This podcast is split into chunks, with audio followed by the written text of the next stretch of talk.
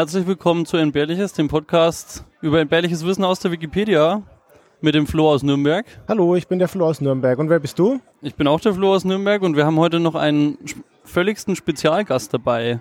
Ich bin der dritte Flo. Nein, ich bin der Philipp. Hallo Philipp. Hallo Philipp. Und wohne auch in Nürnberg. Der Philipp hat einen eigenen Podcast, den wir noch ansprechen wollten. Ja, nachdem ich etwas Werbung für euch gemacht habe und es natürlich schön war, dass ihr zu Gast bei uns wart, beziehungsweise der Flo, ähm, jetzt der Gegenbesuch. Ich komme vom Podcast Das Ach, hab noch mehrere andere Podcast-Projekte auf Twitter, at der Philipp und jetzt genug der grausamen Eigenwerbung. Das musste unbedingt sein. Der Philipp ist übrigens daran schuld, dass ihr uns nicht mit Ohrenkrebsqualität hört, sondern der hat uns dabei geholfen, dass es anständig klingt. Und da sind wir ihm zu ewigen Dank verpflichtet. Stimmt, ja. Das haben wir, da haben wir auch schon mal drüber gesprochen, dass wir einfach so unendlich viel Kickstart-Hilfe bekommen haben am Anfang. Deswegen jetzt umso schöner, dass du dabei bist. Und mir wiederum haben die Leute geholfen vom Sendegate. Und da sitzen wir auch gerade hier live auf dem 36C3-Kongress. Genau. Da, wo sich auch mein initialer Podcast gegründet hat, beziehungsweise gefunden hat. Von daher schließt sich so ein bisschen der Kreis. Ja, das ist geil. Ja, wir sind hier im Chaos Communication Kongress und wir haben Zuhörer. Das erste Mal sind Und wir live. Zuhörerinnen. Ja, wir haben ganz viele Zuhörer. Genau, Zuhörer und Zuhörerinnen, darüber freuen wir uns sehr. Und diesmal könnt ihr mit verfolgen, dass wir nie was schneiden werden. Von daher, DSGVO-konform. Wir haben noch zwei andere Flo's im, bei den Zuhörern sogar jetzt. das stimmt. ja. Flo Wenschen. Hit it, Joe!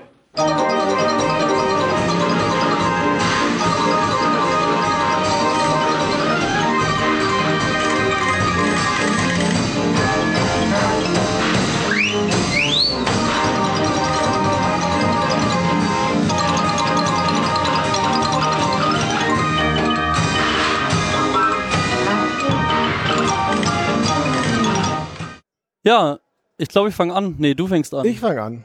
Was ist denn dein Thema? Ja, ich habe heute was mitgebracht und zwar das ist das Phantom-Vibrationssyndrom. Und ich glaube, das kennt ihr alle.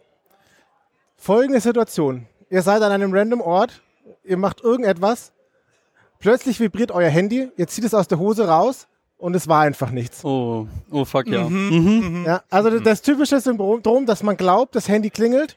Es ist schön, so viele Leute dazu nicken zu sehen. Ist beruhigend, ehrlich gesagt. Ja, werdet ihr gleich noch hören, wie, wie, wie weit diese Seuche verbreitet ist. Und das passiert nicht nur, wenn man ein Handy dabei hat, sondern es kann auch tatsächlich auch passieren, wenn man gar kein Telefon dabei hat. Und man zieht es raus oder versucht es rauszuziehen und ist einfach kein Telefon da. Gibt es das auch? Also, ich habe mal während dem Telefonat mit jemandem mein Handy gesucht. Also, ich hatte es am Ohr und bin durch die Wohnung und habe es gesucht. Ja, hab ich auch, gleich- ist auch geil. Da habe ich gleich noch mehr für dich. Okay. So ein bisschen Brille suchen und du hast sie auf, ne? Ja, ja. Mhm.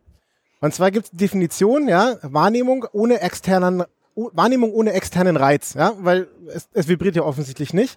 Und medizinisch betrachtet ist es einfach eine Halluzination. Und es gibt verschiedene Studien und irgendwie 70 bis 90 Prozent der Mobilfunkbesitzer haben dieses Problem. Und Vibrationsalarm gibt es ja noch nicht immer, deswegen gibt es auch den, das Gegenstück, das Phantom-Klingel-Syndrom. Ja, also dass Leute glauben, das Telefon klingelt ja, und es vibriert nicht.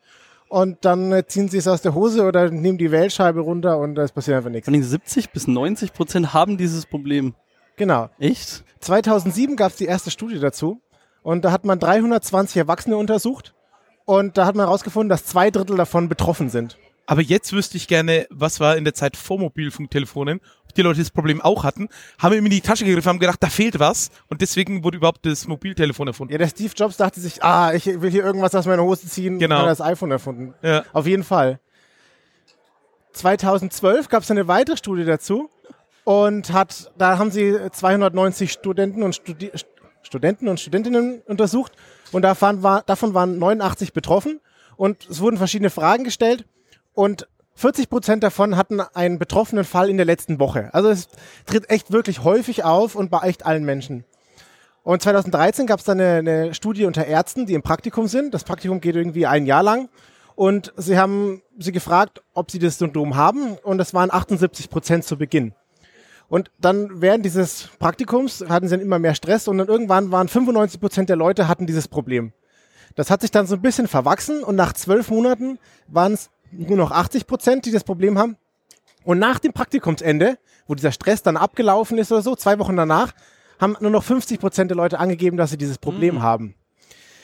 Was da sehr interessant daran ist, dass das Phantomklingeln, das haben sie auch dagegen gecheckt, das ist, da waren die Zahlen sehr, sehr ähnlich. Aber besonders spannend ist, man hat ja da in diesem Praktikum vielleicht besonders viel Druck oder so und deswegen haben sie zusätzlich zu diesem Phantomklingeln und den Phantomvibrationen auch noch ähm, zwei Indikatoren erfasst. Es geht über so Fragebögen und zwar Angst und Depression. Aber es gibt keine Korrelation dazu. Also du bist nicht, wenn du besonders ängstlich bist, vibriert es sonst beson besonders häufig oder andersrum. Hm. Das ist nicht passiert. Zwei bis sechs Prozent der Leute empfinden das Problem tatsächlich auch als sehr störend. Also ich greife ab und zu mein Handy raus und es stört mich jetzt nicht so, aber es gibt wohl echt Leute, die das echt sehr stört. Und es ist schade für die. Ja, aber ich glaube, für die meisten anderen Leute ist ein, oh Gott, das Telefon klingelt, wir rufen jetzt an. Oh, zum Glück niemand. Ja, ke- keine, keine fiese SMS, die ich jetzt beantworten Ja, muss ja. oder was auch immer.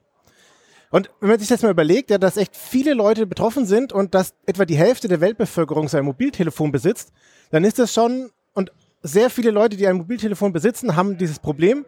Das heißt, es ist schon echt eine krasse Seuche, die weit verbreitet ist. Das ist super witzig, meine Apple Watch hat gerade vibriert und ich traue mich nicht nachzuschauen. ich weiß nicht, ob. Nee, ich mach's nicht. Genau, jetzt ist die Frage, was gibt's da für Ursachen für? Ähm, das ist weitgehend unklar. Es gibt so Theorien und eine Theorie besagt, das ist jetzt eine längere Kausalkette, also Smartphones sind allgegenwärtig. So wie zum Beispiel eine Brille hat man immer auf. Und du hast ja gesagt, du hast deine Brille, nee, Leute, Leute suchen ihre Brille, die sie auf der Nase haben oder so Sachen. Und man nimmt das gar nicht mehr so wahr, sondern das ist so Teil des eigenen Körpers, des eigenen Ichs und nichts Fremdes mehr. Und wenn du jetzt irgendwo so einen Muskelzucken hast, dann wird quasi das möglicherweise fehlinterpretiert. Es, im, Im Großhirn, da gibt es dann, da, da schlagen die Fehlinformationen auf und das Hirn hat so eine, so eine Filterfunktion oder eine Filter- und Signalverstärkungsfunktion. Nimmt halt die Reize wahr und du kannst jetzt nicht alle Reize verarbeiten, sonst wirst du irgendwann bescheuert. Und da werden halt dann Dinge einzeln rausselektiert und dazu kommt, dass sich Leute freuen, wenn sie einen Anruf bekommen oder sie haben die große Erwartung, dass ein Telefon klingelt oder dass etwas passiert. Echt, weil das meistens was Positives ist. Komme ich gleich noch zu. Okay. Zumindest die Erwartung, also es ist sehr, sehr plausibel, dass das Telefon jetzt vibriert hat, so, weil es vibriert eh die ganze Zeit. Und dass diese Reize dann durcheinander kommen und dass man das, das also das ist eine Theorie, warum man davon ausgeht, dass das so dass das Klingeln zusammenkommt, oder das Vibrieren zusammenkommt. Ja. Und wo wir jetzt schon so viel bei Smartphones sind und bei Telefonen, die Leute sind einfach echt süchtig. Ich habe da mal ein paar Zahlen rausgesucht. Und zwar, es gibt so eine Studie, US-Amerikaner schauen zwischen 46 und 150 Mal am Tag auf ihr Handy. Dass da dann ab und zu vibriert, ist sehr wahrscheinlich. Und es gibt von Nokia eine Studie 2010. Und da hat man herausgefunden, dass die Leute im Schnitt alle sechs Minuten auf ihr Telefon schauen. Fuck, das ist häufig. Also ich bin jetzt schon zehn Minuten drüber. Ich muss das gleich mal nachholen, wenn ihr dann was erzählt. Ja, aber eine Sache will ich da anmerken. Die Statistik ist jetzt schon zehn Jahre her. Das heißt, aber so Social Media, was ja auch bisschen zeitkritischer ist und schneller abläuft, ist ja noch gar nicht drin. Vor allen Dingen das erste iPhone wurde ja 2009 erst vor, also vorgestellt. Das ist ja vor zehn Jahren. Also oder so, Ja, und glaube ich zumindest. Mein 3310, als ich der SMS bekommen hat, hat doch nur jemand 40 Pfennig investiert. Also Ja. es war schon auf jeden Fall deutlich seltener. Genau. Und man kann schon sagen, dass das so ein bisschen so eine Obsession ist. Und jetzt dieses Glücksgefühl bei Heavy-Usern, da hat man denen das Handy weggenommen und die haben dann Angstgefühle bekommen, weil sie nicht mehr auf ihr Handy schauen konnten. Ist, ist das so Fear of Missing Out dann oder so, die verpassen jetzt was? Ich oder? kann nicht nachschauen, oh, ich muss nachschauen, ich muss Ja, nachschauen. okay. Hm. Und jede Nachricht, die da kommt, wirft halt bei solchen Leuten oder auch allgemein Dopamin aus. Hm. Okay. Also wir haben jetzt festgestellt, das ist eine Riesenseuche und es hat alle davon betroffen. Die Frage ist, was kann man jetzt dagegen tun? Den Stream erstmal weiterhören. Ja, nicht aufs Handy schauen. Ähm, nee, man kann sehr wenig dagegen tun. Aber es ist auch nicht so das große Problem, weil, äh, was habe ich vorhin gesagt, nur irgendwie zwei bis sechs Prozent empfinden das als sehr störend. Es gab aber eine Studie von 2010, die haben geguckt, was man tun kann und sind darauf gekommen, wenn man Gewohnheiten ändert, hat man so eine 75 Prozent Erfolgschance. Also zum Beispiel kann man den Vibrationsalarm mal deaktivieren. Dann lernt man irgendwann, dass es einfach nicht mehr vibriert und dann kann man das. Oder man benutzt ein anderes Mobiltelefon, oder es vibriert halt anders oder deutlicher oder so. Und der, Pass, der, der praktische Tipp zum Mitnehmen, einfach mal in die andere Hosentasche stecken. Dann lernt man das um Oh, und dann äh, mhm. passiert das nicht mehr. Okay. Die Frage ist, ob man dann ständig rumläuft, wo ist mein Handy, wo ist mein Handy? Ja? Ist auch gefühlt so, dass in den letzten Jahren die Anzahl der an auf Tischen liegenden und vibrierenden Handys, also dieses typische Geräusch, dieses, was man so hört, hat irgendwie bei mir total abgenommen. Also ich höre das nicht mehr so oft wie gefühlt noch vor drei, vier Jahren. Ja, hier am Kongress kann man ja sein eigenes Decknetz haben und die Decktelefone, die können sowas wie Vibrationsalarm noch nicht und deswegen hört man hier also gefühlt ständig irgendwelche Telefone Mhm, klingeln. ja. Und die Leute sind total überfordert. Es klingelt, es klingelt, sonst ruft mich nie jemand an und ich kann es auch nicht wegdrücken und dieses Decktelefon benutze ich eh nicht. Und das nächste ist die ganzen Decktelefone. Die wenigsten Leute stellen einen anderen Klingelton ein. Und selbst wenn, gibt's einfach nur so drei, vier Klingeltöne pro Decktelefon. Das heißt, wenn du so ein Decktelefon da hast und es klingelt irgendwo, denkst du immer, oh, meins klingelt. Nee, war am Nachbartisch. Ja, ich glaube, ich habe immer die Theorie gehabt, es gibt da so eine Firma, die stellt dieses Mausgrau her, mit dem früher alle Computer eingefärbt wurden. und vielleicht ist daneben so ein Tonstudio, das irgendwie die drei Deckklingeltone hergestellt hat. Und bis heute noch weiter produziert in Handarbeit. Genau. Ja, das war's von mir. Der Philipp hat was mitgebracht. Was hast du uns denn mitgebracht? Ich habe euch jemand mitgebracht. Ähm, ich finde, der passt hier ganz schön auf den Kongress, weil das ist auch vom Typus her jemand, der packt Sachen an, ähm, der ist so ein Do-it-yourself-Typ und ähm, ich stelle euch nämlich Thomas Mitchley, Thomas Mitchley Jr. vor. okay. Noch nie gehört. Der ist 1889 geboren und hat Maschinenbau studiert, also war Maschinenbauingenieur und Chemiker. Hat so 1905 die Betts Academy in Stanford besucht, dann aufs College, dann Maschinenbaustudium, eigentlich so, ja, wie man sich so ein Akademikerlaufbahn halt vorstellt. Und dann, was macht man so als Maschinenbauer? Naja, man baut halt Maschinen, in dem Fall Motoren bei General Motors. Soweit so langweilig. Und der hat aber ziemlich viel rumgeforscht und kam irgendwann drauf, dass so ein Problem von so Motoren ist, der damaligen Zeit insbesondere, dass die klopfen. Und das passiert immer dann, wenn bei so einer Verbrennung in einem Motor, da gibt man ja so ja, irgendwas rein, was verbrennt, dann macht's Puff und dann haut die Kolben hoch, vereinfacht gesagt. Und wenn die nicht gleichmäßig laufen, das heißt, der Druck und die Temperatur steigen nicht schön langsam an oder nicht, zumindest nicht schön linear, sondern so schlagartig, dann hört man so ein Tok, Tok, Tok, Tok, Tok im Motor. Und das will man nicht, das verschleißt und du verlierst einfach Energie und das nennt man Klopfen. Und der kam halt auf eine Idee, ähm, da so chemisch ein bisschen was zu machen und hat das Klopfen weggekriegt. Der hat dann nämlich sowas reingekippt, was dann unter dem Produktnamen Ethyl auf den Markt kam. Und eigentlich war das Tetraethylblei. Also Okay. mit anderen Worten, das verbleite Benzin hat der gute Mann erfunden. Ah. Und plötzlich liefen die Motoren total rund. Dann, so ein bisschen später hat man gemerkt, irgendwie so ganz gesund scheint es nicht zu sein, weil die Arbeiter in der Fabrik, die das Zeug hergestellt haben, die wurden plötzlich alle krank. Ja, ich ich habe einen ich hab einen Arbeitskollegen, der ist in eine neue Wohnung gezogen und die war total super renoviert und er meinte, in der, im Winter nachts hat seine Heizung immer geklopft. Und ich wollte gerade überlegen, ob ich ihm den, den Trick verraten darf, mit dem, äh, den du jetzt vorhast, aber nicht ganz so die gute Idee, oder? Ja, ich glaube auch fast, ist nicht ein Motor, der da läuft, Füll, sondern füll Blei in deine Heizungsleitungen. Ja, ja. Safe. Ich wusste nicht, dass es über, dass es vorher Verbrennungsmotor Treibstoff ohne Blei gab. ja, ja, aber ist ja blöd, ne, weil dann Ja. klopft. Und ähm, der hat aber auch gesagt, nee, das ist alles Bullshit, das ist nicht gefährlich, das Zeug. Also, unser Herr Mitchell ist total tapfer und zeigt, das ist so ungefährlich, da mache ich mal einen ordentlichen Zug von und behalte es bei der Lunge innen. Oh, geil. Oha. Ja, ähm, dann war er so ein Jahr lang mit der Bleivergiftung unterwegs. Der, Also, wann war eigentlich dieser das Darwin. Award Podcast? war der mal vorher? Hm, Ja, okay. aber der hat auch noch mehr erfunden. Also der hat nämlich irgendwann im, im Laufe seines Lebens hat er über 170 Patente eingereicht, noch gekriegt. Also der war gut unterwegs. Und er hat noch eine andere tolle Sache erfunden. Neuer Tag, neue Entdeckung. Kühlschränke. Kühlschränke hatten damals jede Menge giftiges und auch explosives Zeug drin. Also so zum Isolieren und mit dem Motor und so irgendwie alles total doof. Also hat er ein Verfahren erfunden, wie man so neue Stoffe gewinnt und auch das Zeug, was er da erfunden hat, beziehungsweise jetzt massenproduzierbar macht, atmet mit einmal ein, pustet damit eine Kerze aus und sagt, hey, das ist überhaupt nicht gefährlich, es brennt auch nicht. Tatsächlich stimmt auch, ist nicht gefährlich für einen Mensch. Problem, wenn das Zeug frei kommt, dann steigt es in der Atmosphäre hoch. Da wird es dann gespalten und macht da die Ozonschicht kaputt. Die Rede ist nämlich vom guten alten FCKW. Ja, geil. Ähm, das hat nämlich auch der gleiche Typ erfunden.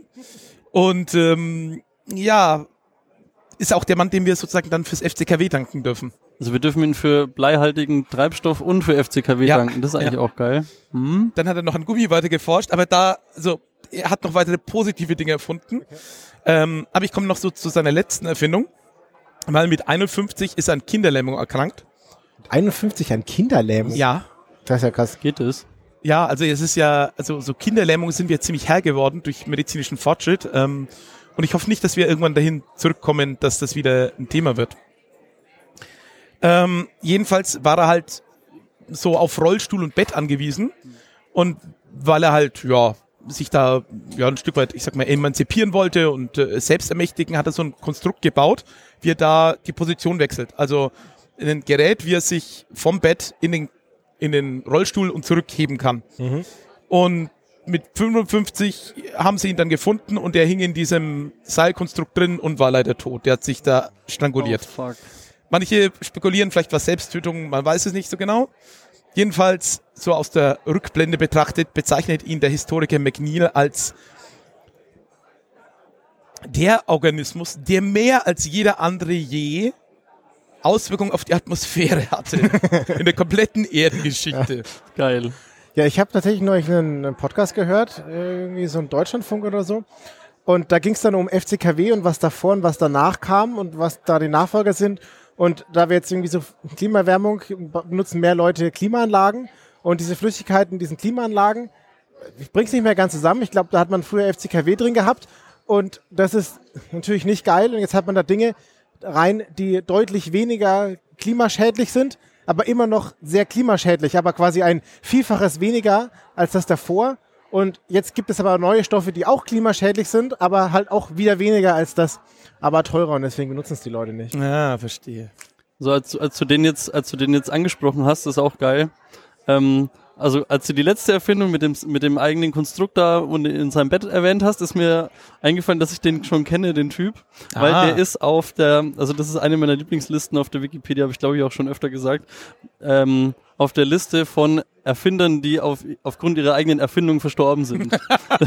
Wie lang ist diese Liste? Ich glaube, es sind ungefähr so 20, 30 Leute und da sind auch verrückte Sachen dabei, die ja, glaube ich, auch bei euch schon mal im Podcast waren, wo jemand irgendwie so einen Zug, glaube ich, beschleunigen wollte und der ist dann auch dann, kann ich mich erinnern, ähm, leider dran zugrunde gegangen. der Segway-Mann war es, glaube ich, oder? Der Segway-Mann ist auf jeden Fall auch dabei, ja. Ja. Fantastisch. Ja, es ist total hart. Ich frage mich ja, es gibt ja irgendwie diese Routine, du bist dann irgendwie, in irgendeinem Land gibt es irgendwie eine riesige Umweltkatastrophe, weil dein Atomkraftwerk mal wieder ausgelaufen ist. Und dann, ste- und dann steht der Politiker und sagt, ja, das kann man, ah, das Grundwasser ist sicher. Und dann, ja, trink doch einen Schluck. Ja, nee, ich habe keinen Durst. Und, ich, es, und, und es gibt ja auch Leute, die das dann auch wirklich tun und irgendwie dann da doch dran gestorben sind oder nicht. Und da frage ich mich, ob es eine Liste gibt für Leute, die so Ah. öffentlichkeitswirksamen Glas Wasser getrunken haben oder so. Ein vermeintlich seriöses Glas Ja. Wasser. Naja. Ja, genau. Also bei dir ist jetzt jemand gestorben, ne? Das ist, das ist gut, weil dann habe ich den Teil für heute schon mal rum. Ja. Ähm, ich habe dabei die Krötenexplosion in Hamburg. ich weiß nicht, ob ihr das kennt. Nee, Das- nie gehört. Das ging damals ähm, 2005 ein bisschen in den Medien rum und zwar, es gab im April und Mai 2005 ein Tümpel in Hamburg-Altona und Anwohner haben irgendwie gemerkt, mit die Kröten verhalten sich da irgendwie komisch und die explodieren so richtig. Also die, Reden wir jetzt von vermehren sich wie verrückt oder wirklich detonieren? ja, sie detonieren. Also die Todeskröte. man, man hat überhaupt nicht verstanden, wie das, wie das vonstatten ging, aber wie sich das geäußert hat, war einfach, du hast Kröten gehabt, die so in der Dämmerung oder in der Nacht aus dem Tümpel rausgekrochen sind und auf einmal wurden die irgendwie immer dicker und immer größer. Die sind bis auf das Dreifache ihrer Größe ange, äh, angeschwollen und dann schlussendlich explodiert, Das nenne ich Das mal Blähungen. dass auch bis zu einem Radius von einem Meter Was? ihre Gedärme verteilt worden Oh sind. Gott. Ich stelle mir nur vor, wenn ich da in der Nähe wohne und zu Nacht so ein romantisches Picknick hab und plötzlich raschelt's im Dickicht und plötzlich BAM! Genauso. Hm. Genauso kannst du dir das vorstellen. Es hat auch immer so einen leisen Knall gegeben und es sind insgesamt um die 1000 äh, Tiere innerhalb von eineinhalb Monaten da verendet. Okay. Und jetzt ist natürlich die große Frage, was, was zum Teufel ist da los? Also, warum explodieren einfach so völlig zufällig Frösche? Das war Und- bestimmt kein Zufall. Ja, und man hat dann natürlich erstmal diesen Teich abgesperrt. Also weil man wusste nicht, was ist es, ist es ein Virus, Bakterien, keine Ahnung. Man will es auf jeden Fall erstmal absperren, weil vielleicht kann, was auch immer da drin ist in diesem Tümpel, auch auf Menschen übergreifen. Und das War, war dann so ein Band rum, so, so ein Polizeiband und die Genau. Kröten sind aber unten durch? tatsächlich hat die Polizei das Okay. abgesperrt. Also nur, dass man nicht mehr hingeht. Die Kröten sind weiterhin rausgekommen. Ah, was hören die auch nicht auf die Polizei? Die hätten, so Meine eine, Güte. die hätten so eine Frosch, Froschunterführung dahin bauen müssen. Damit sie auf jeden Fall rauskommen. Die hätten dann in, in, in Explosionsbunker reingeleitet. Du meinst, also die, die Frösche ist sicher auf die andere Straßenseite, damit sie da auch explodieren können. Ja. Genau, auf jeden Fall. Man hat es echt lange untersucht und es gab ähm, weltweit darüber Reportage. Man war sich lange nicht klar, was da eigentlich das Problem ist. Und man hat dann, Tierärzte haben dann herausgefunden, Es war ein sehr skurriler Nachbar mit einer großen Flasche Helium. genau, dann immer abends die armen Dinger aufgepustet. ähm, diese Kröten haben in dieser Jahreszeit Mai, ähm, April Paarungszeit und dann sind die so ein bisschen aus der Welt. Also die sind da so ein bisschen in Trance und nehmen nicht mehr ihr Umfeld so ganz konkret wahr. Und wenn die sich dann paaren, dann haben Krähen sich auf diese Kröten gestürzt und haben dann den Leib während des Akts aufgepickt und die Leber rausgepickt aus dem, aus dem lebenden Frosch. Okay. Und der Frosch hat es aufgrund seines Akts nicht gemerkt. Ja, so doesn't matter, had sex. Ja. Okay. genau das. Okay. Ähm, das hat sich natürlich ein paar Mal wiederholt. Und wenn so ein Frosch irgendwie wütend wird oder sich irgendwie verteidigen möchte, dann bläst er sich auf. Was vorher das Aufblasen limitiert hat auf ein normales Maß, war die Leber, die nämlich als mechanisches äh, Stützpunkt-Ding einfach da war. Aber nachdem es rausgepickt wurde und es es nicht mehr gab, hat, haben die sich einfach immer, wenn sie eingeatmet haben, noch weiter aufgepustet. Also dieses Aufplustern und das hat dann so, haben die dann so lang gemacht, bis, bis sie einfach explodiert sind. Aber auch das Loch vom Reinpicken war kein Abluft Genau, mit Ventil? an, an, genau an dieser Stelle riss dann nämlich der Körper auf und deswegen gab es auch diese wunderschöne Explosion mit dem bis zu 1 Meter Gedärmespritzradius. Ah. Da ist es dann aufgerissen.